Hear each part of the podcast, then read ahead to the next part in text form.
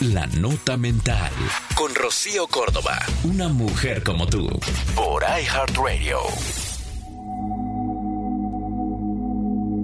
A veces decir adiós a alguien es decirte hola a ti. A ese tú que tenías olvidado. Por dar prioridad a los demás sobre ti misma. Tantas veces te has entregado a otros olvidando guardar un pedacito de ti para ti misma, al que poder un pedacito de ti para ti misma, al que poder volver cuando todo se acaba. Hay veces en las que tienes que decir adiós para recordar el camino de vuelta a casa.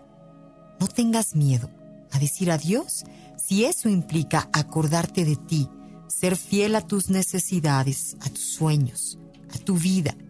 Entonces, hazlo con determinación, cierra la puerta y abre tu vida.